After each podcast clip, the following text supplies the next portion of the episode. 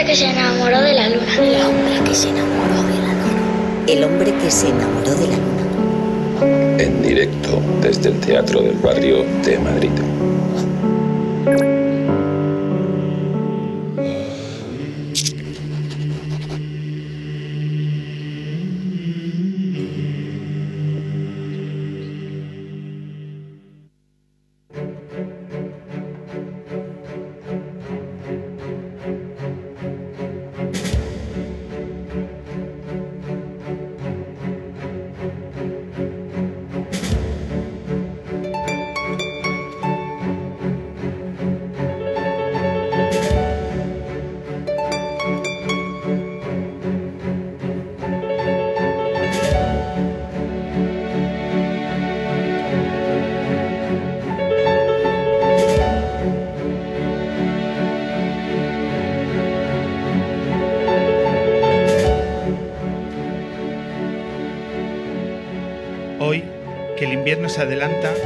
Recuerdo aquel balcón de la calle Lavapiés, lleno de flores, de árboles frondosos con nombre de verano, de pétalos de tantos colores como el restaurante hindú de abajo, alegre como la algarabía del barrio, vivo como los besos que te daba cada vez que pasábamos por debajo y te decía, este es, este es mi lugar favorito del mundo, mi balcón favorito de Madrid. Ese mismo que hoy yace vacío, completamente abandonado, deshabitado de color y riego, sin rama de lecho que se cuele por los barrotes defendiendo la libertad, la misma que sentía levantar la cabeza y verlo durante esos días de mi vida tan fríos, esos en los que caminaba sola por debajo de mi balcón favorito de Madrid.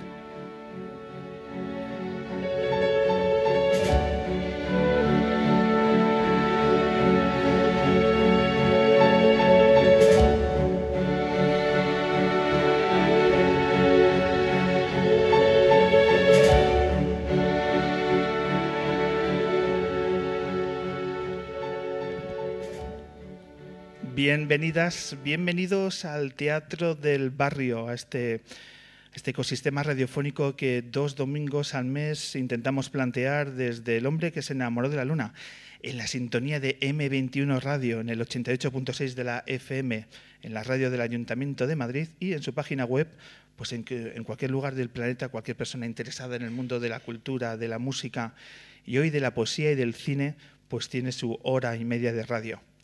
Este va a ser un programa que va a girar sobre cómo rompemos los silencios y lo vamos a hacer de diferentes formas, a través de un viaje aerostático dentro de las canciones acústicas de Full. Hablaremos también de cómo rompemos la inmensidad del folio en blanco, del silencio que cabe en un recital de poesía, de los silencios que habitan en los versos de la poeta Elvira Sastre y de cómo debemos entre todos escuchar un silencio lleno de vergüenza y de rabia, de historias que nos salpican a todos, historias que no deben olvidarse, historias que deben hacer un ruido clamoroso lleno de dignidad y de justicia. Porque hoy comenzamos esta edición hablando del silencio, en concreto del silencio de otros.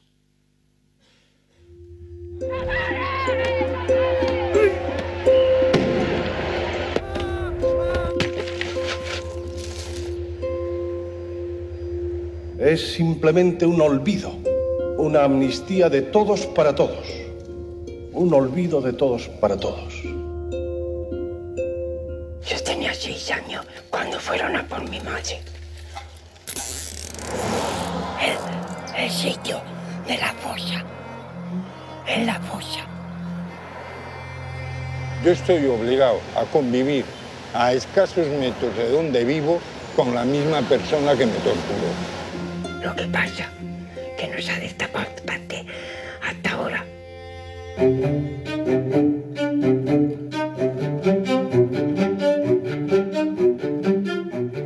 No hay pueblo en España donde no haya víctimas del franquismo, ¿no? Queremos a nuestros hijos, vivos o muertos.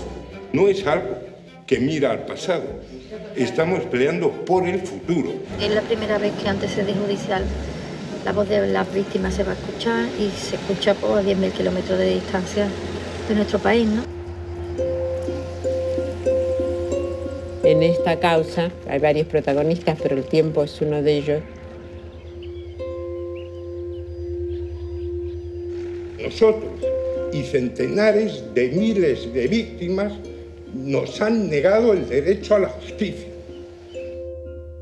Quizá entre todos, todas, un pouco quizá hemos colaborado ¿no? en ese silencio.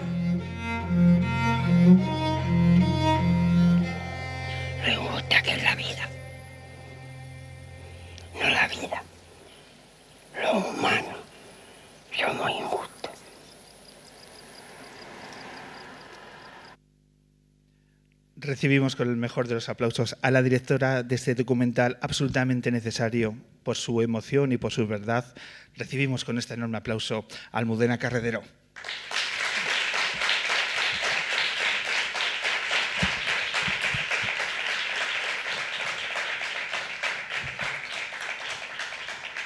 Almudena, bienvenida al hombre que se enamoró de la luna.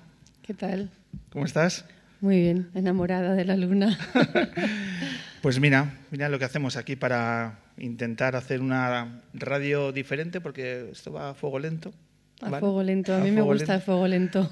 Y documentales como el que habéis firmado, eh, que tuvimos la oportunidad de ver el equipo lunero la semana pasada, eh, bueno, pues solo es admiración y vamos a arrancarnos desde la enhorabuena por el, por el trabajo y la dedicación y que quiero que compartas con nuestros oyentes y con el público que, que se ha citado hoy en el Teatro del Barrio, porque ¿de qué habla el silencio de otros? Bueno, el silencio de otros, muchas gracias. Eh, el silencio de otros es, es una película documental que a lo largo de seis años eh, sigue la, la, búsqueda de justicia de un grupo de querellantes, un grupo de víctimas del franquismo que se han convertido en querellantes a través de un proceso judicial internacional que se llama la querella argentina eh, y han ido a 10.000 kilómetros de distancia a buscar la justicia que en este país se les niega.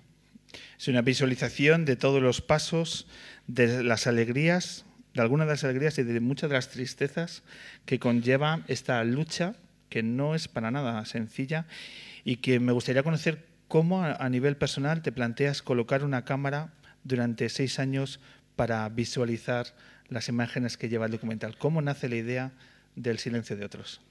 Bien, el, el, objetivo de la película era precisamente lo que dices tú, ¿no? Poner eh, que la gente, que, la audiencia, que todos, todas nosotros nos pudiéramos poner en la piel de estos personajes durante que son personas de carne y hueso. Esa es la potencia del documental. Eh, todo eh, realmente hay dos principios. Hay dos principios de la película. Uno es mi principio personal como española y un dolor que se iba acumulando dentro de mí, que, es, que yo siempre digo es un dolor similar al que siente la gente cuando sale de la película. ¿no? Es un dolor muy profundo de una cuenta pendiente que, que yo sentía, que tenía, que realmente tenemos todas y todos ¿no? con este tema. El, el, el detonante fue realmente el 2010. En el 2010 eh, nace nuestra hija Alba, a quien está dedicada la película. Y, y, entonces empiezan a salir también los casos de bebés robados. En ese momento eh, estábamos, éramos you padres, madres nuevos, eh, muy sensibilizados y decidimos que esta era una historia muy bonita, muy fuerte, para poder contar, eh, para poder hablar del legado del, del, franquismo en el presente. Es decir, no hacer una película sobre el pasado, sino sobre el presente. En el 2012 nos mudamos a España, yo vivía, llevaba 12 años en Estados Unidos y empezamos a documentar esa querella en presente. Es decir, nuestro objetivo era hacer una película no sobre memoria histórica, eh, sí sobre la memoria, sí, sobre, sí bucear en esa historia, pero siempre poner un espejo hacia el presente. Es decir, las preguntas que plantea la película no son por qué se hizo así, sino por qué hoy en el 2012 seguimos así. Es decir, que es una fotografía de, de un pasado que trasciende las páginas de los libros y tiene un impacto tremendo en la vida de muchísimas familias y un silencio que, que, habita en ellas, ¿no? Porque, sobre todo, decías que es una película que se ve con dolor, cierto. Y es una película que habla de la sensibilidad, una sensibilidad que después de estar compartiendo tantas horas con ellos, porque este país adolece de una sensibilidad para intentar dar una respuesta a demandas que son profundamente humanas de estas personas? Bueno, eso es una de las preguntas que plantea la película. Creo que eh, no, no, tiene respuestas, pero, es decir, no intenta dar respuestas, pero sí intenta plantear muchas preguntas, ¿no? Y una de ellas es ¿por qué? El por qué ahora, ¿no? Eh, evidentemente, uno de, las, de los hilos argumentales de la película precisamente es el pacto del olvido, ¿no? Este pacto de silencio que se creó en la transición y la de, que, de la que muchos, muchas participaron, ¿no? Yo todavía no, no estaba aquí, pero pero se plantea esto, ¿no? Y realmente eso, es desde el punto de vista personal, ¿no? Realmente todo esto no se ha hablado en las calles, no se ha hablado en las escuelas, no se ha hablado en las familias. Mucha gente joven sale de la película muy indignada, diciendo, pero es que a mí me han robado mi historia, ¿no? Eh, y bueno, eso es un poco lo que intenta la película crear, digamos, abrir esa conversación de, ese presente que, que todos digamos, necesitamos mirar ahora ya, ¿no? Eh, tal vez haya llegado la hora de romper ese silencio y de hablarlo, eh, digamos, a todos los vientos y en todos lados. El otro día, cuando tuve la oportunidad de, ver la película, yo miraba alrededor de una sala absolutamente llena de gente, que es que cogí, yo creo que fue la antepenúltima entrada, cinco minutos más y hubiese venido aquí a ciegas. Pero claro, miraba la sala y un poco el perfil del público que llenó aquel, aquel día los cines Renoir de Madrid, la media de edad podían ser, podían ser 65 o 70 años. Y yo salía pues con ese dolor, con esa indignación y con la necesidad de decir, es que esta película, perfecto que lo vean, por supuesto, todo el mundo, pero lo tenemos que llevar a la gente joven. Tiene que ser un clamor que la gente joven reconozca cuál ha sido su pasado más cercano. ¿Cómo hacemos para llevar esta cinta a, la gente joven? Bueno, pues sí, mira, tienes toda la razón y, un par de cosas. Eh, en las primeras dos proyecciones había gente, mucha gente mayor, a lo mejor no 65, pero sí 50 de media edad. Pero es que eh, gracias al movimiento social que se ha montado, que ha sido absolutamente espectacular y que nos hemos visto, o sea, nos ha dejado absolutamente alucinados. ¿no? Eh, se, ha, se, corrido la voz, el boca a oreja ha funcionado y este fin de semana, cuando hemos ido a las proyecciones que hemos ido, seguimos presentando, ha continuado en cartelera y ahora la media edad es 40, teniendo en cuenta que hay muchísima gente de 20 años, mucha gente mayor. Y eso es muy bonito ver una audiencia muy, muy diversa. ¿Cómo hacemos para llegar a la gente joven? Bueno, este esfuerzo que estamos haciendo en salas, que es, un esfuerzo brutal, estamos sin dormir eh, y trabajando mucho, es parte de ello, pero evidentemente cuando termine esta fase digamos, de distribución en cines, distribución comercial, nuestro objetivo es que el 2019 sea... Eh, momento para llevar la película a centros sociales, a escuelas, a asociaciones, a 15 emeros, a 8 emeras, a, todo. ¿no? O sea, la idea es eh, entregar la película como una herramienta para esta conversación. Así pues, en ello estamos. La verdad que la reacción de la gente joven es absolutamente brutal y espectacular. Y yo siempre le digo a la gente joven que sale muy enfadada, tienes que convertir la indignación en acción. Eso es. Eh, cada vez hay más salas, cada vez hay más ciudades que se están sumando, eh, que imagino que había un grado de incertidumbre, decir, después de tanto trabajo, ¿cuántos kilómetros habéis hecho eh, Robert muchos, y tú? Muchos, muchos, por todas partes del mundo. Entre, entre la grabación, la financiación, hemos, ido hemos buscado por todos lados. Los viajes a Argentina, ¿no? Argentina viajes a Argentina, viajes a Europa, eh, sí, bastantes miles de kilómetros. Y bastantes miles de folios también escribiendo subvenciones a, a Tokiski. ¿Cuántas horas eh, de material tenéis eh, recabadas? Hemos grabado unas 450 horas teniendo en cuenta que yo hago la cámara y Robert hace el sonido, por tanto siempre es un equipo muy, muy íntimo, así que te puedes imaginar en cada grabación eh, a las tantas de la noche es mm, eh, donde dejamos a la niña, donde hacemos tal cual. Y, realmente ha sido un trabajo muy de, los dos, ¿no? un trabajo muy artesanal, como decíamos antes, a fuego lento.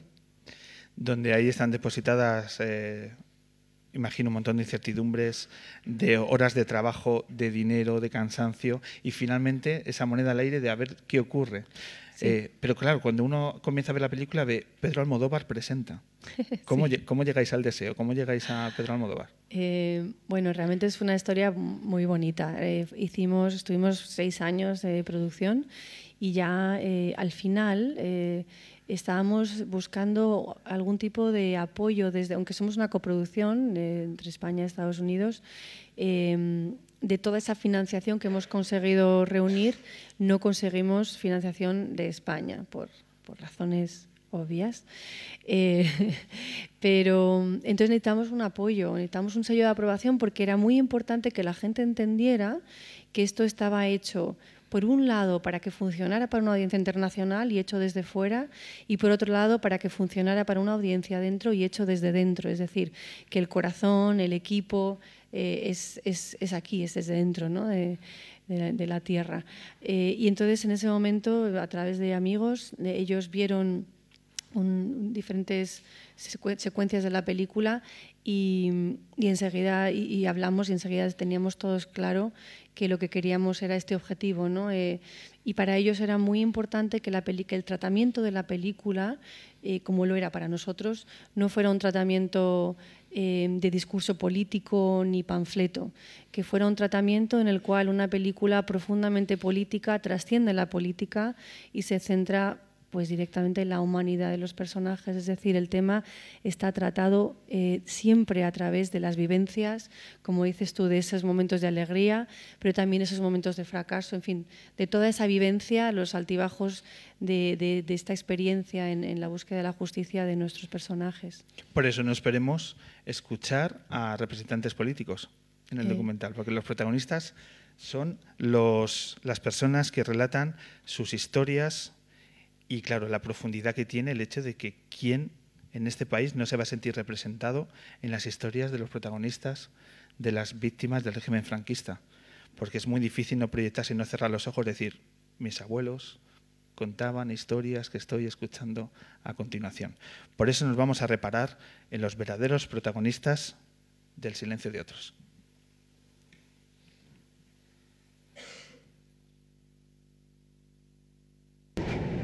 No hay pueblo en España donde no haya víctimas del franquismo, ¿no?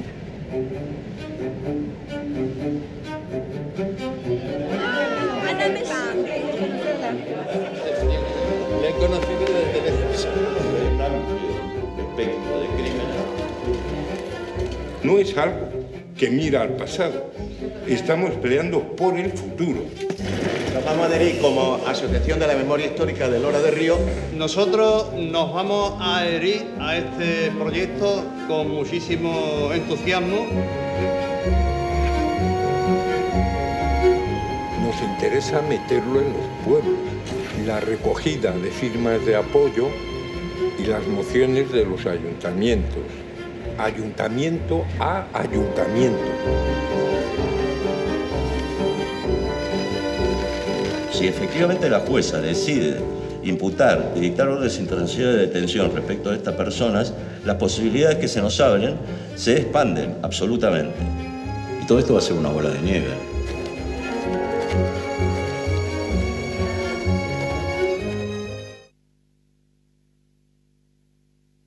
Cuando decíamos que el impacto se tiene que, se tiene que ir sumando, esa bola de nieve, ese pueblo a pueblo que la querella tenía que ir sumando, el documental se va a sumar a esa bola, a esa bola de nieve. Eh, ¿Cómo ha sido la relación tuya personal con, con estas personas? Con, imagino que la vinculación, la amistad de que habéis ido elaborando a lo largo de, de tantas horas y de tantos años trabajando juntos, os habrá hecho vivir cosas muy especiales. ¿Cómo es esa, esa relación especial que has, trazado con ellos? Eh, sí, de hecho, la, digamos, el corazón ¿no? eh, emocional de la película está basada en esa relación. Al hacer yo la cámara, cuando los personajes, que insisto son personas como todos nosotros, eh, cuando hablan con la cámara están hablando conmigo. Eh, y cuando grabas a lo largo de muchísimo tiempo, es una relación muy íntima eh, se, crea una intimidad que traspasa la pantalla ¿no? y penetra digamos, en el espectador. Y eso es lo bonito, que como espectador eh, sientes que estás ahí en ese momento. ¿no? Eh, es una relación muy bonita que también conlleva mucho dolor, porque claro, a lo largo de seis años se nos han ido algunas personas y es muy doloroso, por ejemplo, grabar el funeral de una persona que quieres mucho. ¿no? Y esto nos ha pasado algunas, un par de veces. ¿no? Pero bueno, eh, ellos han, tenido la valentía de, que su historia pudiera estar en la película y, siempre desde un punto de partida que hemos empezado todos eh, sin ningún ego, ¿no? siempre entendiendo que la historia era más grande que nosotros los creadores, ellos y ellos y ellas entendiendo que la historia era más grande que su, que su tema concreto, que su causa concreto y que es algo que es de miles y de miles, ¿no? realmente es una causa que nos afecta a todos. ¿Habéis grabado el momento en el que le enseñaste finalmente la película? Eh, no. ¿Compartiste ese momento? sí, eh, claro. Les enseñamos la película a todas antes de, antes de que la pudieran ver en público, porque es, como es muy fuerte, necesitábamos que ellos entendieran lo que iba a pasar luego cuando se proyectara por fin en público. ¿Y qué os dijeron? Bueno, después de llorar muchísimo, eh, claro, para todos y esto es algo muy importante, ¿no? Cuando trabajas tanto tiempo, una de las cosas más difíciles es eh, estaremos haciendo honor a toda esta lucha, a todo este dolor, a toda esta dignidad, ¿no? Y es una de las cosas que más nos ha mantenido despiertos por la noche, ¿no? Eh, y entonces, claro, cuando tus personajes, insisto, los protagonistas que son personas, las ven, eh, lo ven y, y, se sienten representados y sienten que su lucha ha sido dignificada, pues es una sensación de alivio muy grande y también de muchísima satisfacción. Ese dolor que es el, motor inicial de la película, eh, lo siento mucho más, más mitigado. Siento que, que, he estado poquito a poco curándolo ¿no? Para, a, la, a la hora de hacer esta película y ahora, en este momento, de sacarla al mundo. No sabemos si finalmente la justicia va a reparar, pero que la, la película sí repara, ¿no? En parte esa, e, ese dolor. La película repara, eh, con que veas a la audiencia lo ves. La película repara a las, a las víctimas eh, que se sienten, esa visibilización y también repara a todos, todas las demás, no los que somos víctimas directas, a aquellos que tenemos ese dolorcito dentro, ¿no? Nos ayuda a repensar el presente. ¿Cómo, cómo te sentías cuando María Antonia miraba a la cámara, cómo lo hacía? Con los, ojos. Eh, la, la, abuela que pone que está María María, perdón no nada sí qué, qué forma de mirar a la cámara sí, tú que estabas detrás cómo, cómo se, ¿Qué te hacía sentir esa mirada? Bueno, María es un personaje maravilloso. Em, eh, cuando eh, empezamos a hablar con ella, claro, no sabíamos ni, ni, la, ni, los, ni, la mitad de lo que tenía detrás ella, ¿no? Era una mirada que perforaba, una mirada de mucho dolor. Ella me decía, es que me ha tocado lo peor de este mundo, ¿no? Y, y tenías que asentir. Realmente sí, María, te ha tocado algo muy duro, ¿no? Vamos a, a sentir esa mirada y esa voz que en muchas fases eh, determinan las emociones del silencio de otros. Vamos a, vamos a acercarnos a, a ella.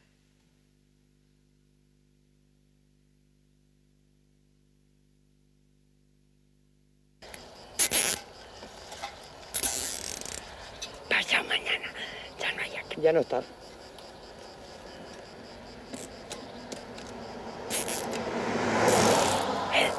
el sitio de la fosa. En la fosa.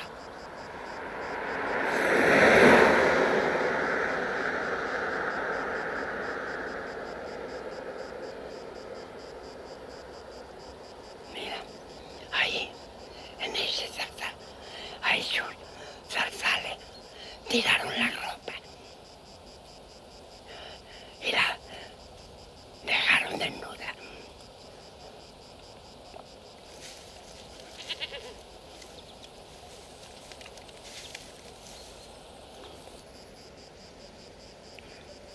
lo injusta que es la vida.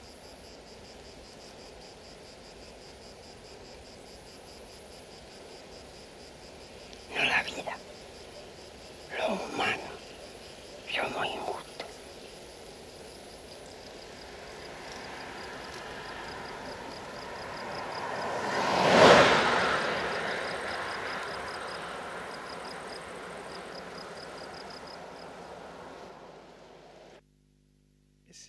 Ese, arcén como, como, símbolo de todo, como ¿Sí?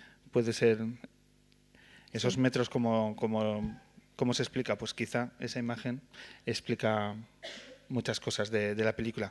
Eh, hablemos ya del impacto. Eh, estamos, antes hablábamos de que se están sumando más salas y más días de proyección a nivel nacional e internacional. Imagino que muy satisfechos de lo que os está ocurriendo estos días. Sí, sí, eh, es, es- ha sido una cosa muy bonita. Estrenamos en, en febrero en Berlín, eh, la Berlinale, eh, y tuvo dos premios, pero bueno, y fueron impresionantes, pero siempre cuando tienes un premio dices, bueno, a lo mejor es que nos ha tocado la lotería y es que a lo mejor en, en Berlín les gusta mucho la película. Desde entonces eh, hemos recogido 15 premios. Eh, como dice Chato, uno de los personajes de la película, dice, ¿cómo, cómo van las medallitas? Como los laureles parecen medallas. Eh, es decir, va, eh, conmueve a las audiencias. internacionalmente es muy bonito porque consigue ser universal. Es decir, lo que nos pasa cuando viajamos con ella, obviamente por un lado es que la gente reacciona a, a la película, ¿no? a la historia de la película con muchísima indignación también, pero también con muchísima responsabilidad, con muchísima sensación de culpabilidad, como desde otros estados lo que se ha, lo que se ha hecho para permitir esta situación. Y nosotros siempre lo traemos al presente, ¿no? Como estados estamos permitiendo otras situaciones similares que, han, están ocurriendo o que van a ocurrir, ¿no? Eh, y eso es algo, por cierto, eh, que cuando hicimos la película siempre pensábamos que estábamos haciendo una especie de, de- de- de- historia para contarnos lo que no, no puede volver a pasar, es decir, algo sobre el pasado, pero no nos dimos cuenta que estábamos contando crímenes que están a punto de pasar, ¿no? Esa situación tan fuerte. Pero bueno, es, es muy bonito que los países también pongan ese espejo hacia adentro. En Estados Unidos, por ejemplo, tuvimos debates apasionadísimos sobre la retirada de monumentos confederados, que, que- que en la película se habla mucho de la retirada de calles, y estamos hablando de hace 300 años que terminaba la guerra civil, es decir, siguen los países teniendo que, que lidiar con, con estos pasados traumáticos o, o legados, ¿no? Eh, es un poco ese, ese planteamiento, ¿no? Eh, tal vez sea hora de lidiar con el legado que nosotros tenemos ahora aquí ya, ¿no? Y para acabar, Almudena, eh, ¿cómo está siendo la reacción de los medios de comunicación en este país con vuestro trabajo? Dicho de otra forma, el 85% de los medios de este país, que podemos decir que son de derechas, ¿se están haciendo eco de vuestro trabajo? Pues mira, ahí estoy flipada, porque hemos estado en casi todos los periódicos de España. Eh, y te doy un ejemplo. Obviamente los periódicos más de centro izquierda y tal nos han, nos han cu- cubierto la película, pero es que La Razón tenía un artículo que se titulaba ¿Olvidamos el pacto del olvido? Y esto es en La Razón. Así que qué bonito, qué bien, ¿no? Que incluso la gente que no va a ver la película o que no puede ir todavía, aunque esperemos que todo el mundo la vea algún momento, eh, pueda estar recibiendo estos mensajes sobre este otro momento. Así pues, sí, la verdad que, que muy impresionante. Así como hace un año nos ignoraron absolutamente, ¿no? Eh, ahora, eh, no sé, tal vez es que sea otro momento, no lo sé. Hombre, apelando a la sensibilidad, es que no hacerse eco de esta, de esta película eh, ya clamaría, aunque sea en las páginas de cultura, deberíamos llevarnos a la de política, pero evidentemente eh, esa bola de nieve que seguís haciendo que crezca, eh, bienvenido sea que lleguen a, a determinadas páginas y luego ya determinados políticos que apelando a la sensibilidad, bien haríamos que también eh, reescribiesen esta parte de la historia. Por supuesto, los políticos y las políticas lo tienen que ver ya. Estamos en ello. Vamos a ver, vamos a ver cómo encaja en una película harto emocionante y sobre todo muy, muy recomendable para todos y cada una de nosotros. Almudena, eh, muchísimas gracias por hacernos este, este, este hueco en, en tu agenda y por haber traído este silencio. Muchísimas gracias. Nos vemos en los cines, seguimos en los cines en Madrid y también nos vemos en las calles. Por supuesto. Enhorabuena y muchísimas gracias por estos minutos de radio. Gracias.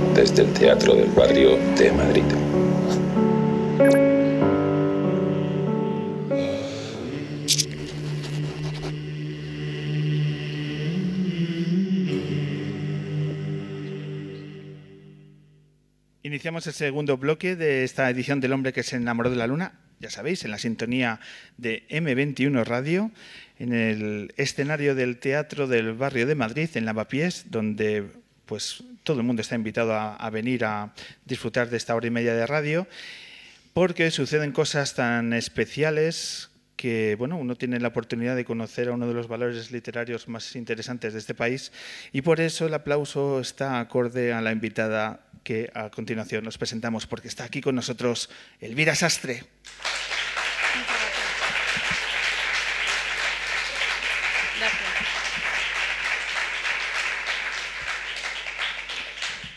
Elvira, bienvenida al Hombre Luna. ¿Qué tal? ¿Cómo estás? Muy bien, muy contento de recibir tu, tu visita aquí en estos micrófonos. Un placer. Así que tenemos estos minutos para hablar de lo que queramos, Elvira. Genial. Porque esto es nuestro. ¿Vale? Entonces, lo primero, claro, es inevitable. Eh, ¿Qué te ha parecido el silencio de otros?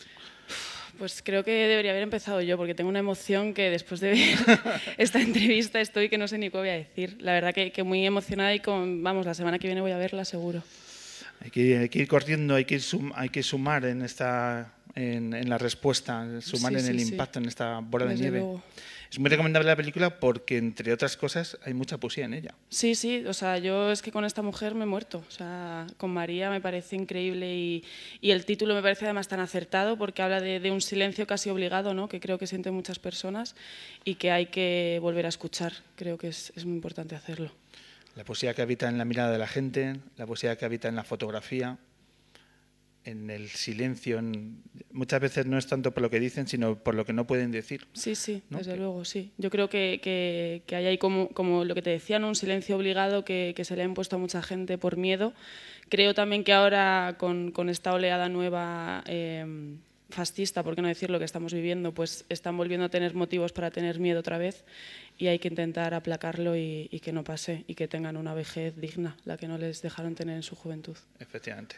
Y a este rebrote fascista, que fíjate, uno nunca creía que iba a decir eh, esta frase en este programa, Sí. pero es la radiografía que tenemos. Pues un poco de inteligencia, un poco de cultura, un poco de sensibilidad, y yo creo que se van a dar cuenta de que no son para tanto. Esperemos. Esperemos. Venga, pues unos minutos para, pues eso, para hablar de, de un proyecto eh, de, de tu figura, de literatura, de porque estamos aquí en el Teatro del Barrio, que yo no sé si te gusta, te pregunto, ¿te gusta el aroma del programa? Sí, sí, además es que había estado ya en este lugar y me parece perfecto para llevar un programa de radio en vivo. ¿Has visto la, la luna que ha hecho Fernando de Hispalux? ¿Has visto qué luna más bonita? O ¿Has sea, visto para llevarse a la casa, ¿no? Eh, yo voy a decir un día de estos y tal, eh, a lo mejor para Navidad me la llevo a casa. Claro, sí, sí. Así. Bonito. Pues, pues sí, intentamos hacer un aroma lunero, que es lo que a nosotros nos gusta, y en un barrio como Lavapiés, que yo creo que tú conoces. Sí, bueno, yo es que viví aquí seis años. Me fui el año pasado ya, pero, pero me lo conozco bien. Seis Las años. cuestas para arriba y para abajo todo el tiempo. ¿Y qué te parece? ¿Te, te gusta volver a, a pasear por estas sí, calles? sí, o sea, nunca he dejado de hacerlo porque al final, bueno, me he mudado a un barrio más abajo, estoy por Y, y al final siempre que subo al centro paso por aquí y, y me encanta, me trae muy buenos recuerdos, la verdad. El primer texto que hemos leído Sí. en el, eh, al comienzo del programa eh, está sacado, es un extracto de los artículos que estás publicando en el diario El País Sí. de, sobre la ciudad de Madrid. ¿Qué te gusta más, escribir o vivir en esta ciudad? Como segoviana de pro que eres, como... Yo de Madrid todavía no me he cansado. O sea, vengo, vamos, de, de Segovia, que es una ciudad muy pequeña y muy diferente. Eh, es cierto que me fui de allí casi huyendo porque no tenía ninguna gana de estar allí. Quería Madrid, quería capital y quería algo ¿Por qué? grande. ¿No tenías ganas? La juventud, no sé, era adolescente, ya sabes. Empezaba la universidad y quería marcha y quería, ya no marcha, sino libertad. Al final una ciudad tan pequeña ha cambiado mucho estos años, pero cuando yo era más jovencita había todavía un poco de represión y tenía muchas ganas de hacer mi vida. Entonces aquí me dieron la oportunidad de hacerlo, también empecé a escribir aquí más en serio, me llegaron las oportunidades culturales y, y ahora es cierto que vuelvo a Segovia con ganas también porque a veces hace falta desconectar un poco de una ciudad tan grande ¿no? y, y una capital, pero, pero me encanta Madrid, me encanta. Es que es una ciudad que cada día hay algo nuevo, algo nuevo por hacer, o sea, algo nuevo a dónde ir y, y nunca acaba. En el anterior programa, me estoy acordando que lo cerramos con la entrevista a un músico maravilloso como es Nacho Mastreta. Sí. Y él nos, nos decía con mucha desazón que a él le han obligado a irse de Madrid por el tema de la presión inmobiliaria. Mm, claro. Y, hombre, ha redescubierto la sierra, está viviendo, creo que era en Galapagar, si no recuerdo mal, y está tan feliz. Claro. Y, y la verdad que tampoco echa tantas cosas, pero esa sensación de que eh, tanta gente que está viviendo en el centro de Madrid se está viendo obligada por las circunstancias de, del mercado inmobiliario, de, son, lo viven como eh, que están siendo expulsados. No sé Sí. cómo, cómo, lo, cómo lo vives tú, el- los cambios tan grandes de, de la ciudad en la que, a- la que vives. Eh, ¿Cómo vives esta...? Quizá estamos perdiendo la idiosincrasia de una ciudad como la de Madrid. Sí, yo creo que, que hay que ponerle nombre y al final sí que es un destierro, te ves obligado, ¿no? O sea, yo lo he visto, yo me fui de, de este barrio, entre otras cosas porque me subieron el alquiler de un año para otro casi 400 euros. Y eso es expulsarte. Claro, y dije, yo no voy a participar de esto, pagar por un piso que ni vale lo que estaba pagando, voy a pagar encima el- el- la mitad más. Me negué y para mí es muy importante también, quizá porque vengo de Segovia, vivir en un barrio muy barrio. O sea, yo estoy en Acacias y estoy feliz porque pues tengo mi, conozco a mi cartera, voy al mercado, veo abuelitos, veo familias, eh, los parques, no sé, o sea, es muy, muy la vida de barrio, ¿no? De ir a tu panadero, ese tipo de cosas a mí me, me dan mucha tranquilidad a la hora de vivir. Y de lavapiés, pues me fui, uno de los motivos fue ese, Ujú. porque no, o sea, están haciendo algo que o se meten a regularlo ya o, o se van a cargar al, al madrileño, se van a cargar los barrios y, y lo que tiene esta ciudad de tan urbano y a la vez tan rural, porque tiene parte rural, yo creo, de, de esto, el barrio típico madrileño, pues se va a perder. Sí, también la lástima que al final somos los propios vecinos ¿no? los que están subiendo. Al final es una persona física, en muchos Claro. de los casos, Sí. quien está subiendo 400 euros de alquiler. ¿no? Sí, bueno, y al final, bueno, la gente joven yo creo que, que al final tenemos más opciones de reinventarnos y, y- y conseguir más dinero de, de la manera que sea, pero yo pienso en, en la gente mayor que están echando de sus pisos y, y sin ningún tipo de miramiento y esa gente ya no puede trabajar, no puede conseguir más dinero para pagar sus pisos en los que llevan viviendo toda la vida, ¿no? Porque- Está pasando aquí al lado. Sí, sí. ¿Por qué pones eh, el- los artículos están englobados en el Madrid me mata? ¿Por Sí. qué ese título? Pues mira, fue una idea de mi padre, que, que, bueno, de él viene mucha de, de- de mi pasión por la literatura y él me dio la idea de, de englobar todos los artículos en algo, ¿no? Y esa frase como es tan característica de aquí, de los años de la movida y demás, me pareció, me pareció bonito ponerlo al final, porque al final, bueno, resume mucho lo que siento. Esta ciudad la quieres y la odias, no sé si en términos... ¿no? Eh, cuéntanos en qué proyectos estás eh, ahora trabajando. Sabemos que está ahí una novela. Sí. ¿Cómo está la novela?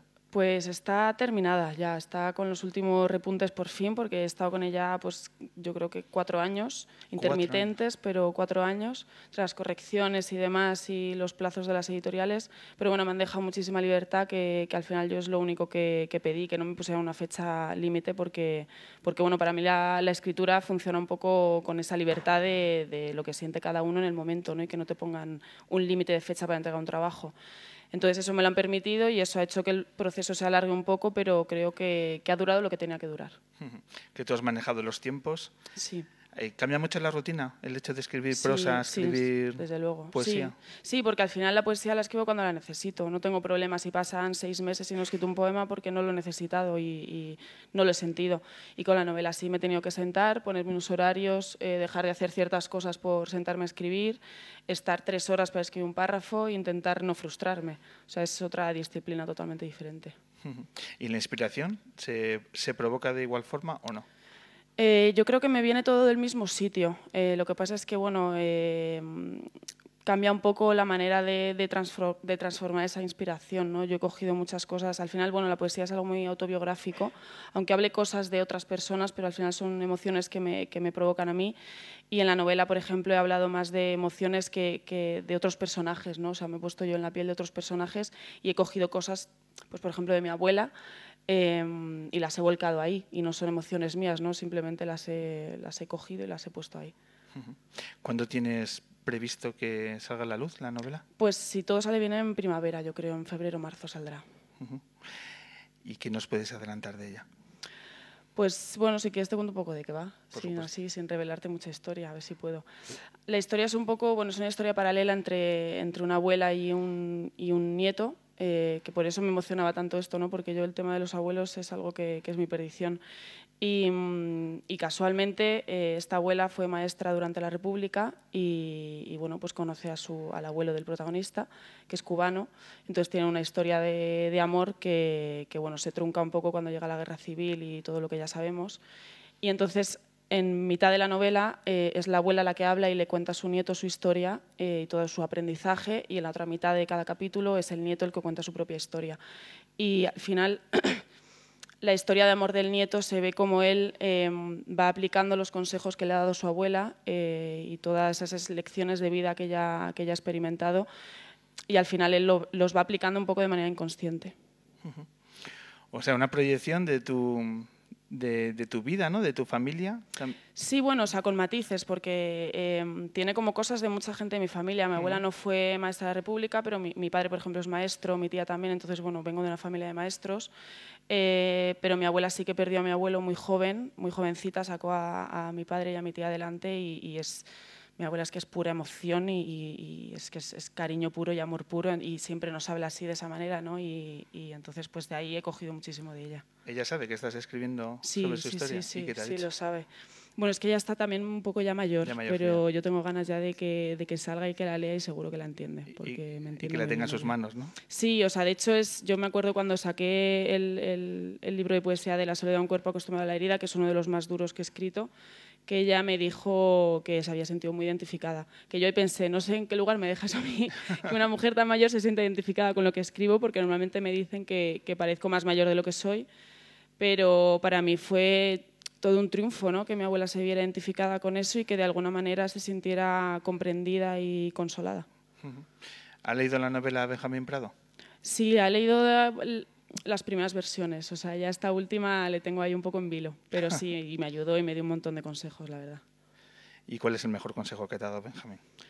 Pues Benja, pues es que casi desde el día uno me dijo que, y además lo recuerdo siempre, que, que al final tengo que tener cuidado con, con, las decisiones y hacer las cosas que, de las que yo me vaya a sentir orgullosa. ¿no? O sea, obviamente está permitido equivocarse, pero, pero a lo largo de, de, de, la carrera yo creo que de todo el mundo te van a venir muchas ofertas, a veces muy suculentas, y que te van a nublar un poco el juicio y tienes que pensar en ti en unos años y en pensar si vas a estar orgullosa de ese trabajo que has hecho, porque al final lleva tu nombre, no lleva el de nadie más. Entonces eso es algo que, que siempre tengo muy, muy en cuenta. Se me está recordando que ayer escuché una frase que me gustó mucho, que dice que los libros son lugares donde hay que volver. Entonces, eh, esa novela tú volverás, claro, siempre va, a estar ahí. ¿Tú vuelves a menudo a tus versos? ¿Relees tus poemas? Lo releo, pero cuando lo recito, cuando me los preparo para hacer algún recital eh, acompañado de música, entonces, bueno, tienes que, tienes que ensayar y demás, ahí sí que los releo, pero no suelo volver a ellos. Alguna vez no, si, si da la casualidad o que alguien sube una foto y entonces lo releo. A veces me da un poco de vergüenza porque digo, madre mía, cómo escribí esto tan joven y cómo, cómo me atreví a publicarlo, pero luego pienso que, bueno, que está ahí por un sentido, ¿no? que todo lo que hacemos, como te decía antes, nos sigue y es un motivo de orgullo también.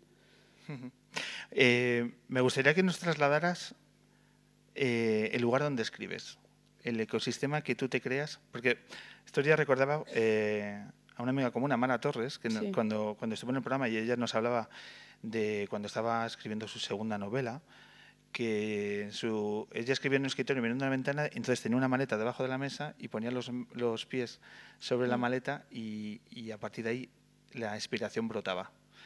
En tu caso, ¿cuál es ese ecosistema, cuál es el escenario, cuál es el ambiente que creas para, para trabajar, para que se hagan a la luz tus pues sí, pues me, me, gustaría tener un botón, ¿no? Que yo encendiera y de repente viniera todo, pero con la poesía por lo menos no es así. Sí que es cierto con la novela tuve una época que me iba a, una cafetería de Antón Martín y, me iba a desayunar y ahí escribía. Lo que pasa es que bueno, me di cuenta que no me salía muy rentable porque a lo mejor me tiraba toda una mañana para escribir un párrafo.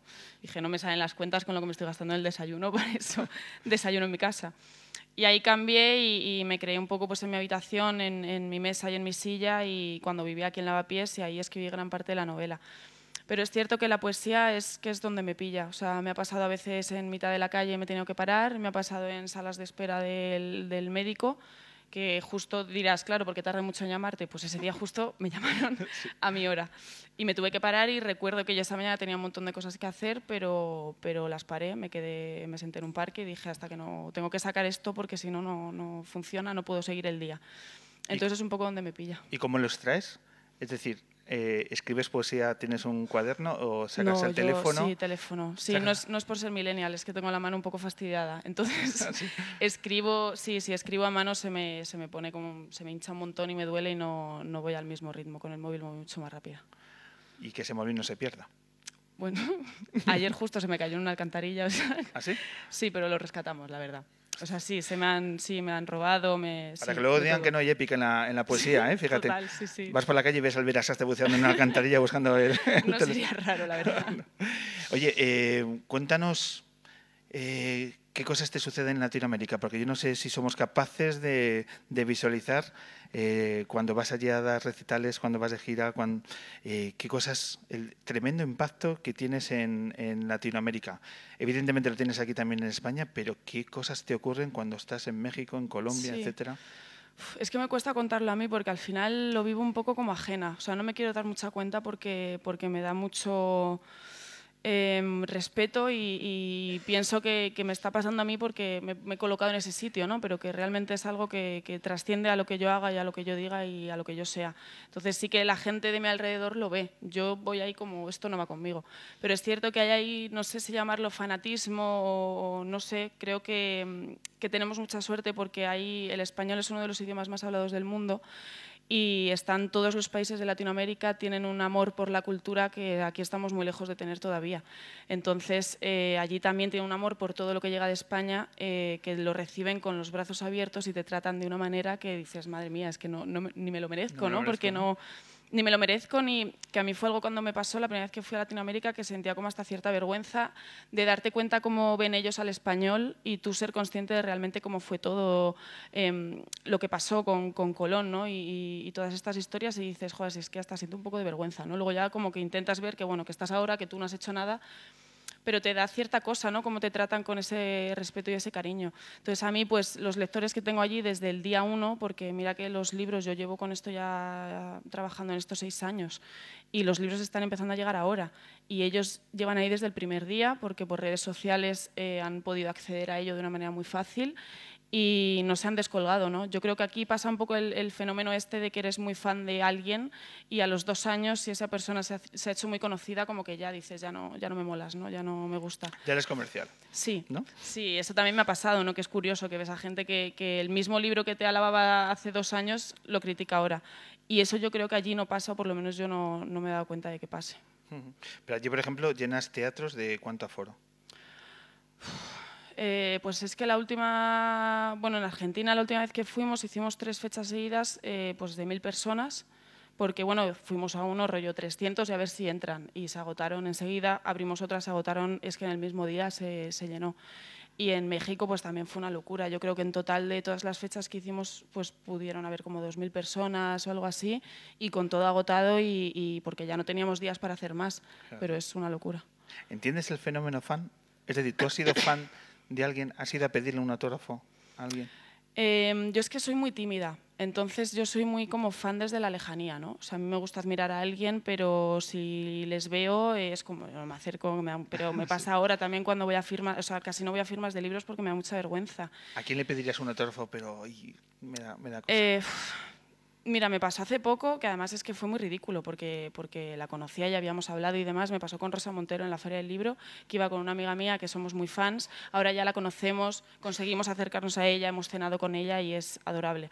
Pero antes de hacerlo, recuerdo que la fuimos ahí medio persiguiendo por la Feria del Libro y yo le decía, venga, tía, vamos, dile algo. Y ella, no, dile tú. Y yo, es que me muero de vergüenza. Entonces yo es como de lejos. Entonces, bueno, lo entiendo porque todos hemos tenido un ídolo ¿no? que nos ha gustado y es cierto que yo en mi adolescencia, que a lo mejor es cuando más te rebrota ese tipo de sensaciones, no estaba en las redes sociales y no sentías esa cercanía hasta cierto punto falsa que te da una red social, que crees que, esa persona casi es tu amigo ¿no? y que lo puedes tocar porque lo estás viendo todos los días. Y ahora eso creo que ha roto un poco esa distancia y la gente no tiene tanto problema en acercarse y, y decirte cosas. Yo la verdad que lo agradezco mucho. Es cierto que a veces roza un poco la locura y ahí yo sí que como que me bloqueo y digo, esto no, porque esto no, es- no puede ser así.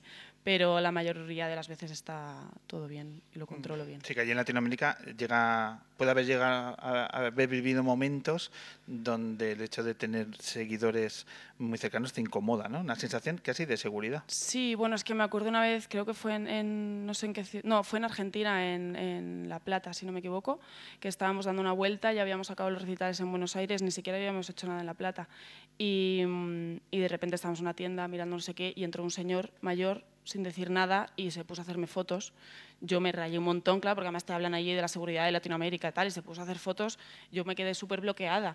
Y él, no, no, es para mi hija, no sé qué, y es como, bueno, pero te puedes acercar, saludar, decirme te puedo hacer una foto para mi hija y ya está, ¿no? Y la gente de la tienda estaba como, pero ¿qué está pasando? Entonces, situaciones así, pues algunas sí que he vivido y son un poco incómodas, pero, pero bueno, son las mínimas al final. Eh, háblanos también de tu faceta como traductora, porque está ligado a un proyecto que hiciste que nos interesa mucho saber cómo lo abordaste, que es traducir las letras de ni más ni menos que de Vetusta Sí. Morla, de uno de esos discos, ¿de cuál fue? Eh, bueno, De- fue, ha sido de los dos los últimos. sí, sí, sí. Pues a ver, fue, yo creo, siempre lo digo, que creo que ha sido lo más complicado que he hecho, porque es que sí, las letras de Guille son complicaditas. O sea, Vetusta Ese- es ese complicada. mundo abstracto, sí, ¿no? que es plantea, ¿no? Totalmente, sí, o sea, tienes que estar en su cabeza. Pero bueno, me lo, me lo propuso Guille porque lo conocía y, y ellos estaban trabajando, estaban grabando el disco en Alemania, iban a hacer una gira, entonces querían tener el libreto en inglés para la gente de allí. Y, y me dijo que estaban hablando con un traductor nativo de allí, pero que pues, lo había pensado y quería pues, hacerme una prueba para ver si, si lo hacía bien y les gustaba más. Y al final pues, les gustó lo que hice, eh, quisieron seguir adelante con ello. Y luego a la siguiente vez, como grabaron en, si no me equivoco, en Inglaterra, también lo necesitaban en inglés y también se las traduje y estaban contentos. ¿Te dieron también plazo de tiempo? Eh, no recuerdo, no recuerdo. A ver, con las traducciones los plazos de tiempo son horribles, pero ya no así de encargos particulares, sino las editoriales te dan muy poco tiempo para traducir libros muy extensos, porque bueno, o sea, he traducido poemarios, pero también he traducido novelas y, y, bueno, pues normalmente lo dejo siempre para el verano y me tiro los meses de verano que estoy más libre para hacerlo. Pero es complicado, sí. O sea, ahí sí que los plazos son asesinos. Eh, has compartido escenario en recitales con músicos, Sí. con Andrés Suárez, con Maruán, eh, con Adriana Morguedas también. Eh, cuéntanos, ho- hoy ponías en redes una- un, un nuevo talento musical que me gustaría que nos comentaras. Yoli. Yoli, Sí. efectivamente, que, que también has, has, eh, publicado un vídeo donde eh, también estás recitando. Cuéntanos, eh, tenemos que poner ahí la mirada.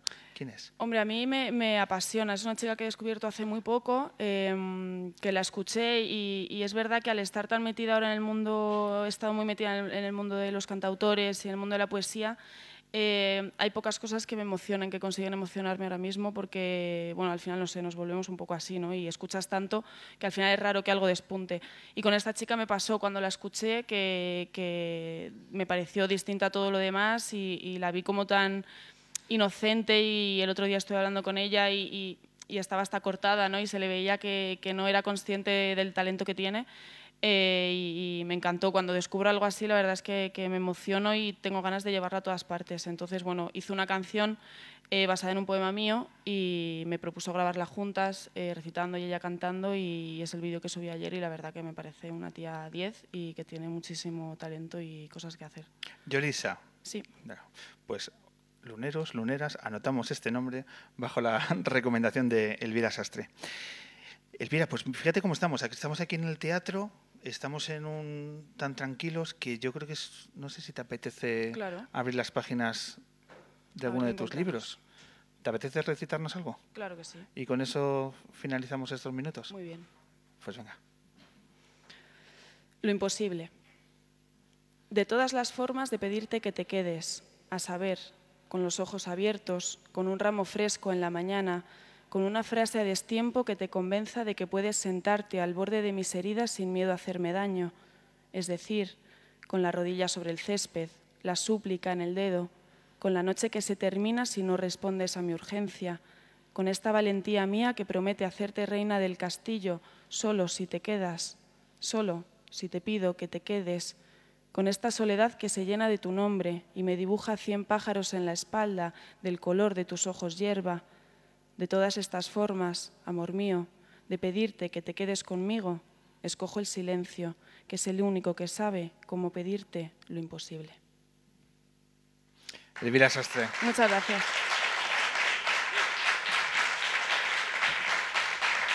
Gracias.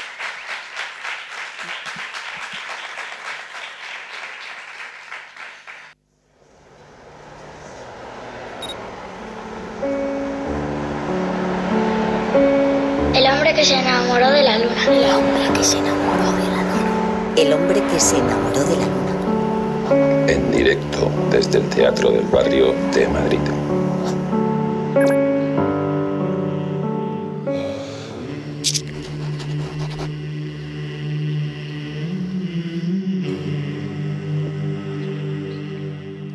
El tercer bloque del programa de hoy es cuando vamos a disfrutar de nuestras entrevistas acústicas. Atentos porque una de las bandas más interesantes de nuestra escena está aquí en el Teatro del Barrio.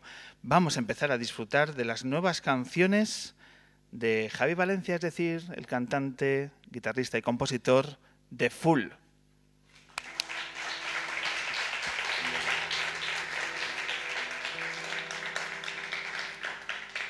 ¿Para qué? ¿Para qué salvar mentiras? Hacer coincidir cada tramo de rutina. ¿Para qué? ¿Para qué pedimos tanto si cuesta distinguir la hierba del asfalto? La sangre del carmín, el truco del milagro.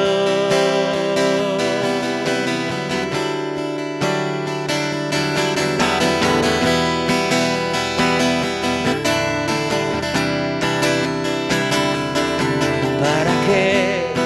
¿Para qué contar heridas? Si no sabes por qué terminas la partida, si el tiempo es un burdel que abre de por vida, será mejor cuestión de suerte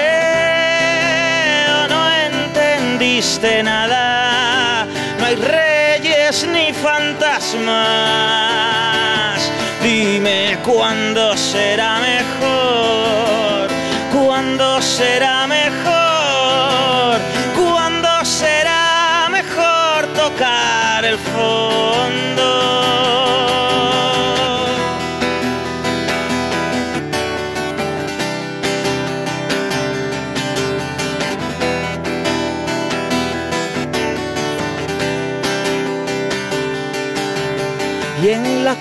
floja equilibristas van rezándole con vértigo a la red. Ya cayeron los indestructibles y el impacto fue tan invisible que además, además, nadie entiende a nadie.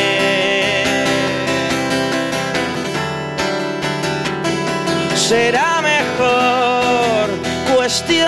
suerte o no entendiste nada. No hay reyes ni fantasmas.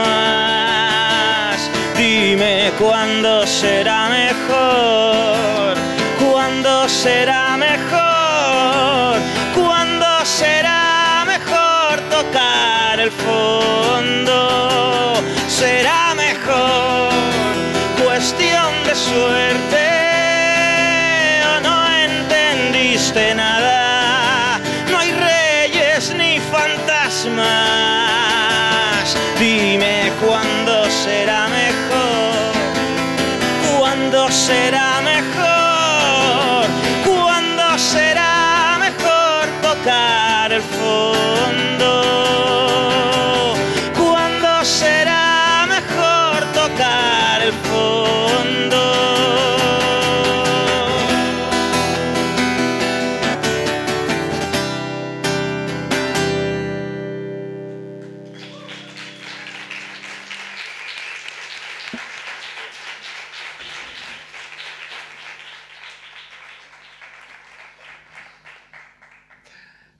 Javi Valencia, cantante de Full, bienvenido al hombre que se enamora de la luna. Muchísimas gracias. ¿Qué tal estás, Javi? Muy bien, fenomenal. Bien. Encantado de estar aquí.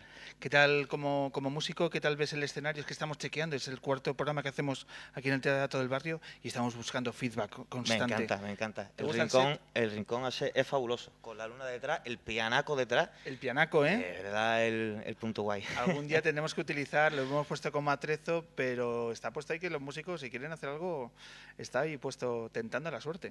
Lo tenemos. Pues no, bueno. Estamos Hoy me voy a ahí. portar bien. ¿no? a ver si va a estar desafinado y al final quedo mal. Bueno, bueno, aquí eh, intentamos tenerlo todo correcto. Pero bueno, en fin, cómodo, ¿no? Por el... Sí, sí, muy bien, fenomenal. Perfecto, perfecto.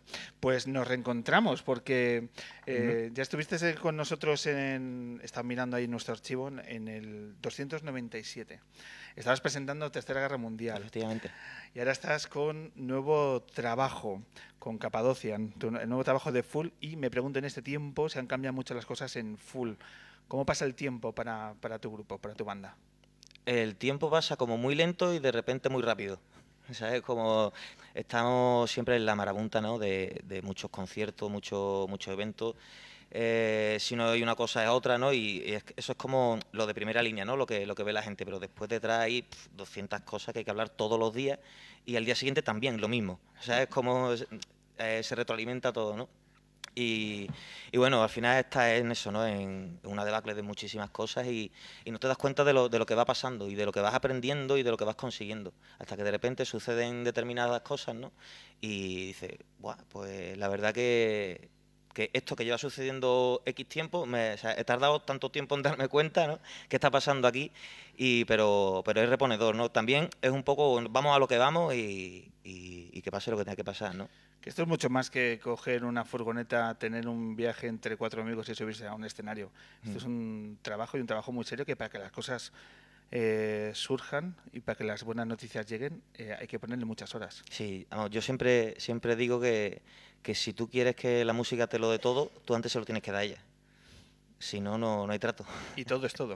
y todo, todo, todo es todo lo que te pida.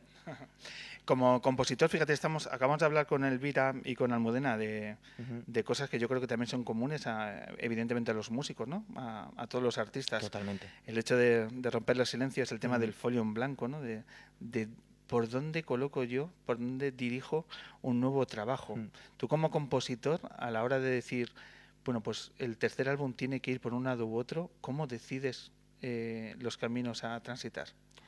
Pues en realidad es dejando que fluyan las cosas, ¿no? Y, de repente ver qué, qué está sucediendo ahí con, todas esas canciones que están apareciendo, con todas esas ideas, ¿no? Que están, que están de repente formándose con, o con intención de ser canción, ¿no? De alguna manera. Y, bueno, sí es un poco, yo empiezo siempre por la melodía, lo que es la, la música, y con determinados riffs, a lo mejor que ya me, me sugieren determinadas cosas, ¿no? Y hago como, como ese molde, ¿no? En el que al fin y al cabo tú tienes que vertir la letra. Y, y no vale cualquier letra, ¿no? Yo, por ejemplo, creo que, que las palabras tienen en sí musicalidad, tienen melodía, ¿no? Una especie de, parece, de efecto de sinestesia en la cabeza, ¿no? Que puede escuchar sonidos con, con las palabras. No es que lo tengan, pero, pero sí que es verdad que la, hay muchas palabras que ya te generan una imagen en la cabeza, ¿no? Y, y tienen ya un peso. Entonces, me gusta jugar con esas cosas, ¿no? Y ver, ver también hacia dónde se, se presta esa melodía. Que, que sea la música la que hable, más que yo, ¿no? Y, y en el momento que, que vas viendo que esa, esa melodía que tú estás construyendo, esa música que estás, que estás construyendo, empieza a coger fuerza y está expresando eso que tú buscas, te das cuenta que quizás tengo que hablar por aquí o tengo que hablar de esta manera o abordo más de frente este tema, ¿no? Eh, voy un poco como siempre como divagando hasta que al final me doy cuenta que efectivamente estamos hablando de esto, estamos haciendo esto, así que empezamos de nuevo y lo hacemos y lo hacemos bien, ¿no? Pero sí, dejo dejo que fluya todo. Si antes no- nos decía Elvira que cuatro años de tiempo ha depositado para la novela, en el caso tuyo como compositor a la hora de abordar las letras, ¿cuánto tiempo puedes dedicar hasta decir eh, esta letra está cerrada, es rotunda, me vale? Yo creo que nunca la cierro. Eh, lo veo un poco también como cuando pintas un cuadro, ¿no? En qué momento le das la última pincelada al cuadro. Yo creo que no existe, ¿no? Al final como que la abandonas, tú dices, "Mm, vale, esto me vale, o esta frase me vale, o este contexto, el estribillo, ¿no? Entero directamente, ¿no? Pero realmente esta palabra no juega como tal, siempre está ese puntito, ¿no? Y nunca, no lo terminas, ¿no? Pero bueno, siempre es según cómo te coge el día. Hay veces que la letra te sale en en 10 minutos, que es el eh, caso muy concreto. Alguna vez ha pasado, ¿no? eso, eso se cuenta mucho siempre. No, esta canción la hice en 5 minutos. ¿Y cómo era cuando la terminaste? Seguro que así tampoco. Hay mucho postureo en eso Sí, en los sí, músicos, mucho, ¿no? mucho, mucho, ¿Sí? mucho. Hay, Bueno, verdad- a ver, estoy hay verdaderos referentes en el postureo, seguro, ¿no? Entre vosotros os dais cuenta que, mira, este se está marcando Sí, bueno, aquí pero un- yo creo como con todo, ¿no? Al fin y al cabo tú dices, bueno, este siempre está igual con sus cosas, esto... ¿Me puedes decir algún nombre así de dueño del postureo? Eh, Sí, no, bueno, es- eh, yo soy Salpico, Salpico contra mi casa y digo Bobby Sanchís, que es guitarrista de Full. o sea, no voy, a, no voy a hablar mal de nadie, ¿no? No, no, no, Solamente de lo que sí. pueda. Pero, pero bueno, pero siempre todo con, con mucho amor y, y con buenas intenciones. Eso, eso sobre todo. Estamos aquí eh, disfrutando de las nuevas canciones eh, de Full en el formato más desnudo posible, porque, claro, hay eh, nuestros eh, oyentes que son gente ilustrada. Aquí no viene cualquiera. No, no, que ha venido, hay que pasar ciertos filtros. Sabe que Full son cuatro miembros, pero hoy has venido eh, enarbolando la bandera con tu guitarra y voz, pero claro, eh, luego habéis trabajado eh, también muchas horas en el estudio. Habéis grabado en Murcia, ¿verdad? Este disco lo hemos grabado en Murcia, efectivamente, en Mm. Estudio Ama, Ujú. ¿Con productor? con Raúl de Lara. ¿Qué tal esas horas? Porque ahí se decide el devenir de una banda, son las horas del estudio. Sí, sí. Ahí es como, venga, ya es la hora de la verdad y, y de esto va a depender lo que pase lo- los siguientes años, ¿no? Los siguientes dos Pero años. mejor no pensar en nada de eso, ¿no? Y decir, bueno, aquí vamos a disfrutar, aquí hemos venido con un manojo de canciones y vamos a ver cómo salen y cuáles son las que salen también. Y, y tienes que disfrutar de eso. Si, o sea, si ya es duro todo esto, entre comillas, ¿no? Que tampoco es que sea un, un suplicio constante, ¿no? Pero si hay momentos duros, eh, pues hay que poder disfrutar todo lo que se pueda. ¿Un disco se graba en cuántas jornadas de trabajo en estudio?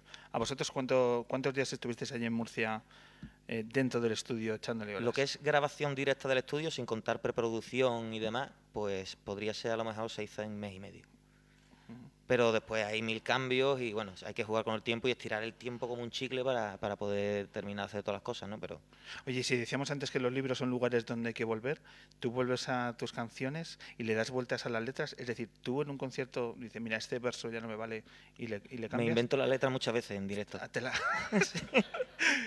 Ahí estamos hablando de otro concepto literario, ¿no? Que- Sí, es que también, no sé, hay veces como, "Buah, esto ya es muy moña, ahora voy a decir otra palabra. O digo Pero que cosa". improvisas o que Sí. anteriormente habías pensado, voy a, voy a cambiar este verso. Improviso. Directamente improvisas. Y tienes allá Pero 2000 me da, me da miedo quedan- porque, porque em- em, a lo mejor voy a improvisar dos palabras y veo que puedo seguir con una tercera, una cuarta y digo, uy, ¿y ahora cómo termino?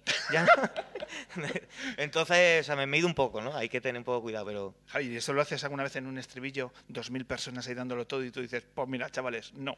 Y, y- y te, y te lo llevas a otro lado. Eso habría que hacerlo, ¿eh? Eh, mira, precisamente en el Samsung este año eh, estamos tocando una canción y de- no sé por qué la letra se me olvidó. Ostras. Y dije, "Fua", y había empezado la canción y había dicho la primera palabra y la que se me olvida, la que se me olvida era la segunda. Era como ya, o sea, tengo que seguir hablando lo que sea. Y empecé a improvisar. Digo, bueno, pues tiramos para adelante a ver dónde, dónde terminamos. Pero es que me o sea, tuve que hacer prácticamente la canción entera porque no había manera de, de unir con lo, con lo que hacía. Pero, pero no estuvo guay porque me puse a contar lo que estaba pasando, que a mí en realidad se me ¿Ah, había olvidado la letra y la estaba improvisando sobre el escenario y hablando de lo que estaba pasando allí. Así, bueno, más o menos se defendió aquello. ¿Hay, grabación de ese, de ese Eh, momento? espero que no. Espero que no. Hombre, ahora que todo se graba, ¿no? Algún fan tendrá ahí Sí, la- bueno, pero tendrá ahí un que lo guarden incunable. teléfonos móviles, por favor, y no. ¿Dónde has dicho que fue? En, eh, En en el Samsung, pero Ahí lo dejamos, ahí lo dejamos. Vale. ahora que la gente escuche, escuche el, el programa. Eh, lo que vamos a escuchar y ver como regalo para eh, el público que está aquí en el Teatro del Barrio es el videoclip. Ujú. ¿Vale? Que os ha quedado un videoclip muy, muy interesante. Una factura eh, extraordinaria y vamos a escuchar Historia Perdida, que es el single del disco, y además vamos a que nos comentes el, el videoclip. ¿Te parece, Javi? Fenomenal. Adelante.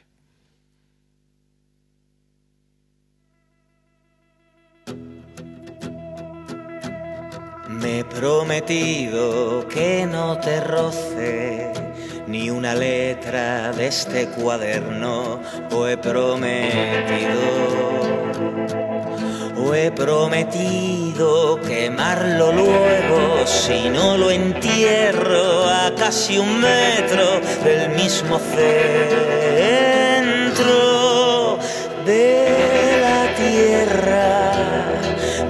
prometido trajes de insomnio, días en blanco, corbata negra, me he prometido. Me he prometido ser la serpiente que en el oído a la suerte tienta, ser un incendio de un museo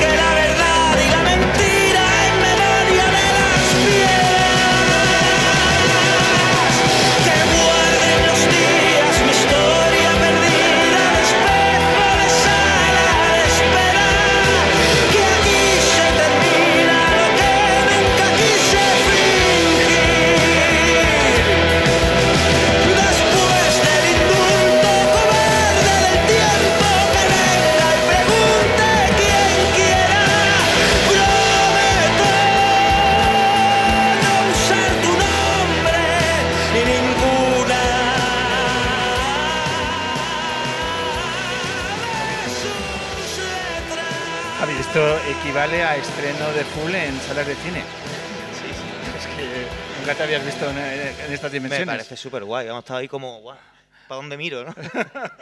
Qué grande soy, ¿no? Está muy guay. ¿Qué sensaciones tienes al, al verlo con, en el fondo del, del teatro? Al verlo así con esta magnitud. Parece como hasta importante. Has dicho pedazo actor ese, ¿no? Sí, sí. Ese quién es, ese hay que verlo más por ahí. ¿Dónde, lo- ¿Dónde lo habéis grabado? En Arganda lo hicimos. En Arganda. Aquí cerquita. Aquí cerquita. Eh, y le dé muchas vueltas. O sea, sigue siendo muy importante para un grupo el hecho de, de hacer un buen videoclip. Sigue siendo un elemento de difusión clave a la hora de Eh, sacar un disco. Sí, o sea, de hecho le hemos dado bastante importancia al diseño de todo en, en este disco. Yo creo, vamos, la portada del disco yo creo que habla por, por sí sola, ¿no?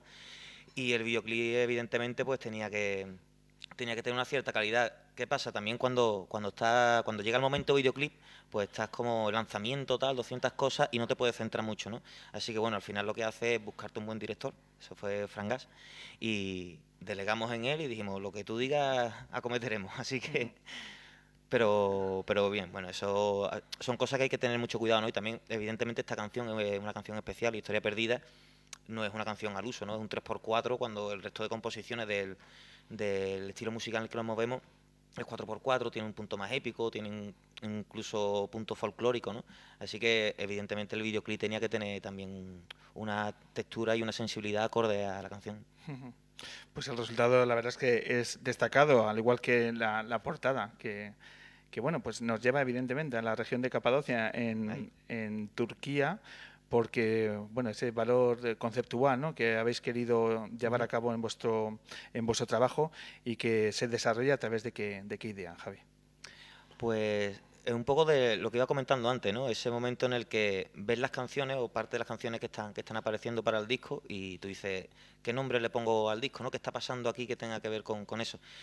Y es un poco, ¿no? Esa introspectiva, ese, esa ciudad subterránea un poco que tenemos todo el mundo, ¿no? De, de ciertas cosas que, que vivimos, de, de historias que, que, nos pasan o que, o que conocemos y se nos quedan clavadas de alguna manera. Pues la composición me di cuenta que, que, se basaba en eso, ¿no? que estaba bajando a esos estratos a, a, a, visitar aquella ciudad abandonada, subterránea, ¿no? y al final pues salía en forma de canción. Y fue un poco como, me acordé de, de Capadocia, no he estado, estoy deseando ir, pero, pero bueno, siempre... Te van a invitar, después de esto te van a invitar. Espero, por favor, Turquía. Llamadme. y, y, bueno, me di cuenta de eso, ¿no? Que, que era un poco, hice esa especie de analogía, ¿no? Entre todas esas capas, esa, ese conjunto de ciudades subterráneas, ¿no? Mía con, con las del desierto de la Capadocia. Pues, si te parece este disco, lo sorteamos eh, cuando Por supuesto. nos regales los dos temas del acústico. Por supuesto. Lo, lo, vamos a sortear ante el público que ha venido al Teatro del Barrio, junto a, a dos ejemplares de esta novela, Lejos en mí, de una escritora que recomendamos, Iciar Sistiaga, una escritora de Irún, uh -huh. que bueno, pues lo vamos a sortear entre la gente, entre nuestro maravilloso público. ¿Te parece? Eh, estamos ahora pues conociendo tus, eh, tus nuevas canciones porque en el 2019 nos ponemos de gira, ¿no? Empieza la mandanga. empieza la carretera. Sí, sí, empieza lo bueno. Empecéis a visitar primero Andalucía, vais a llegar también a Madrid en el 8 y medio. Efectivamente, 16 de febrero. 16 de febrero, cita aquí en Madrid. Uh -huh. Una ciudad que os ha tratado muy bien, ¿no? En el concierto de la Joy Eslava, donde vendisteis eh, todos los tickets dos meses antes. Efectivamente. Bueno, pues habrá que repetir. Ya tenéis vuestro público. ¿Os está también el público de Madrid? Fenomenal. De hecho, la primera actuación que, que hizo Full en, en su historia en, en, directo fue en Madrid. ¿En dónde? Fue en Nels que eso hace ya hace, hace ya, unos años, hace ya un, sí. un, tiempecillo. Y, y, la verdad que bueno, siempre, siempre hemos venido por aquí, yo creo que la ciudad es la que más veces hemos tocado. Claro que sí. ¿Me decías qué día en el ocho y medio? 16 de febrero. El 16 de febrero. Y, y, luego habrá más fechas. Vais, por ejemplo, también a la Sala Polo en Barcelona. Eh, imagino que luego festivales. Eh, Una vez que empecemos con los festivales, ya nos centraremos en los festivales y, y, será bueno, pues todo lo que podamos estar. Es. Y que se puedan coordinar también, que muchas veces coinciden y, y, tienes que decir que no, ¿no? Y cuando terminen, pues seguiremos con las salas, evidentemente. Eso es. Y hacer todos los kilómetros posibles a través de las nuevas canciones mm. de, de Full. Javi, pues tenemos muchas ganas de conocer en este formato acústico tus nuevas canciones. ¿Qué dos temas nos pues eh, quería hacer Penúltimo Escalón, que es la primera canción, bueno, segunda canción, la primera canción del disco instrumental. Eh, Penúltimo Escalón y, y, había pensado también hacer Historia Perdida aquí, pues por ese punto de teatro y, y, ese punto también que vengo yo solo, ¿no? Con la guitarra, que es una cosa que defendemos nosotros. Full siempre decimos que, que abogamos por las canciones, ¿no? por, la, por la melodía, la letra, una canción que se defienda solo con voz y guitarra. Pues entonces, tanta épica que ha sonado por aquí, pues, pues enseñar la doble lectura, ¿no? Que tiene también con, con la madera solo. Pues venga, eh, no podemos tener más ganas de, de escucharlo, así que con este aplauso retoma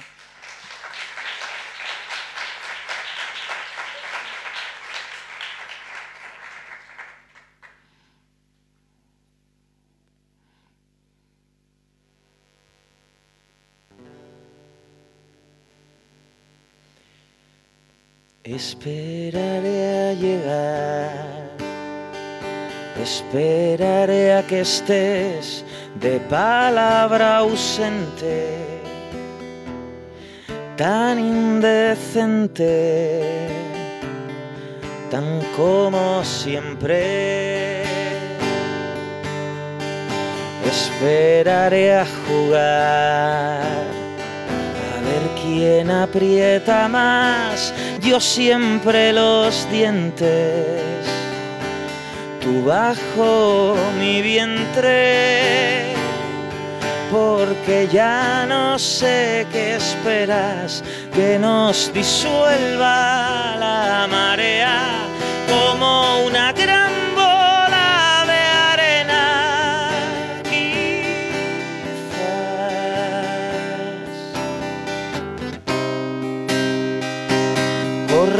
el pelo,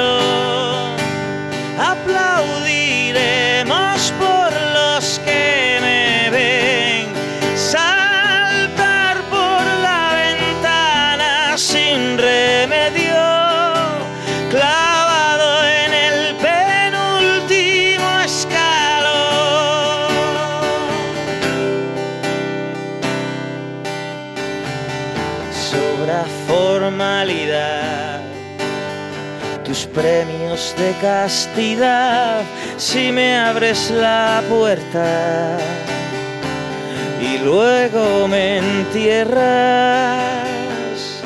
porque lo que me conviene no congenio con el deseo. Prefiero dormir están los huesos huecos de espera.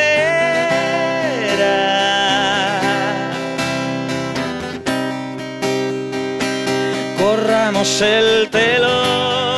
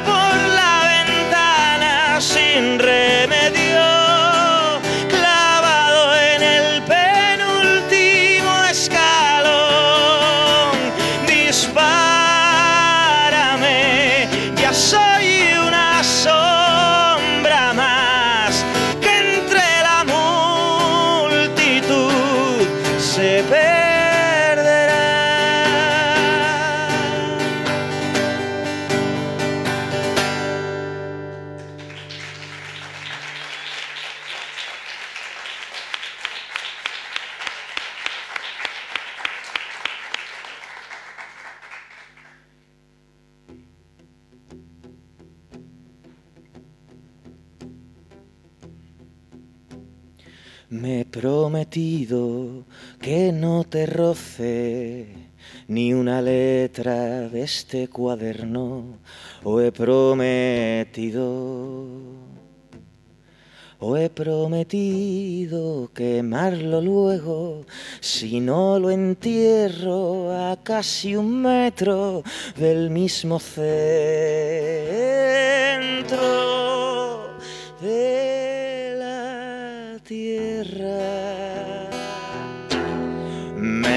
Prometido trajes de insomnio, días en blanco, corbata negra.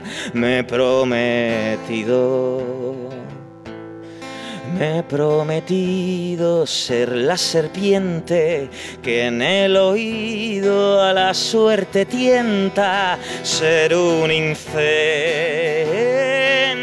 de un museo de cera que guarden los días mi historia perdida de espejo, de sala de espera. Después del indulto cobarde del tiempo que venga y pregunte quien quiera, prometo tu nombre ni ninguna de sus letras. Que guarden los días mi historia perdida de espejo, de sala de espera. Que aquí se termina lo que nunca quise fingir.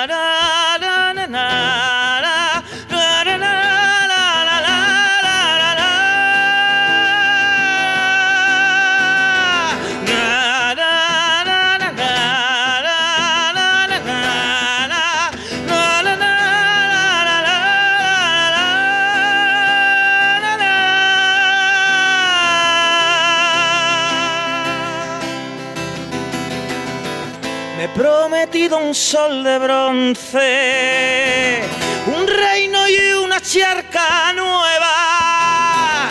Me he prometido que salpique la verdad y la mentira en memoria de las piedras. Que guarden los días mi historia perdida de espejo, de sala de espera. Que aquí se termina lo que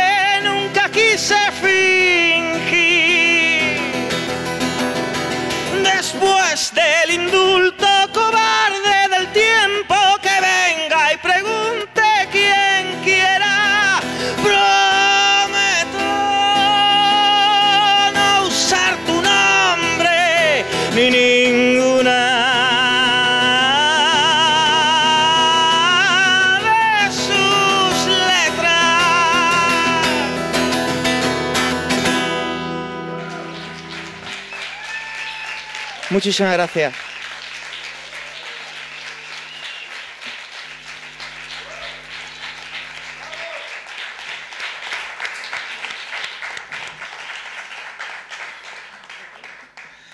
Dios mío, Javi, qué broche más brutal para el programa de hoy. Enhorabuena, enhorabuena. Momentazo y momentazo también. Vamos a sortear las cosas, ¿vale? Vamos, vas a ser tu notario y venga, saca un nombre y para él va a ir el disco de Full. El nuevo disco Vale. de Full va para...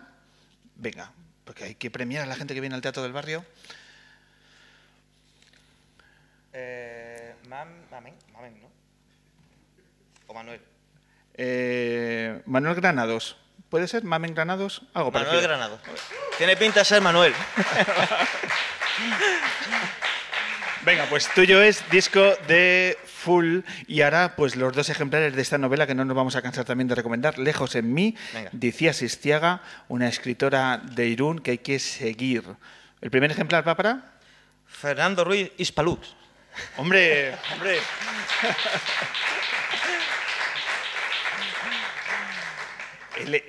Ya que estamos, es el que ha hecho esta, esta luna, esta lámpara. ¿Sabe que me...?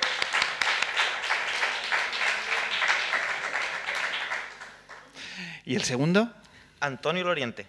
Antonio Loriente, hombre.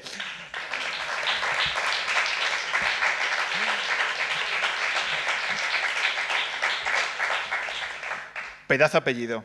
Eh, pues nada, ya tenemos los ganadores, así que llega el momento de, de cerrar. Nos vamos con una canción que a Elvira Sastre le va a sonar porque yo creo que ha trabajado esta letra. Marcus, cuando quieras.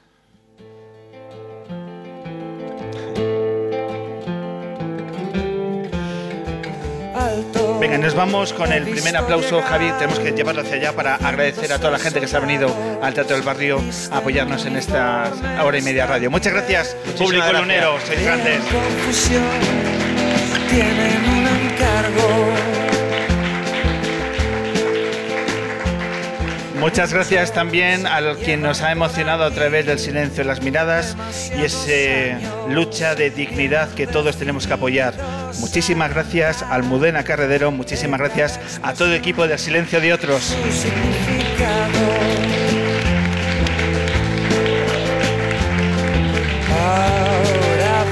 Con cuidado. Muchas gracias a quien ha deslumbrado por su cercanía y su talento y su saber estar. La mejor de las suertes con la mejor de las novelas. Muchísimas gracias, Elvira Sastre. demasiado. Yo guardo la fe, tú encuentra el milagro. Y Javi, muchísimas gracias por poner un momento de emoción tan maravilloso con esta maravillosa canción y enhorabuena por este pedazo de disco que tiene que ser más que escuchado. Muchas gracias, Javi de Full. Muchas gracias a vosotros.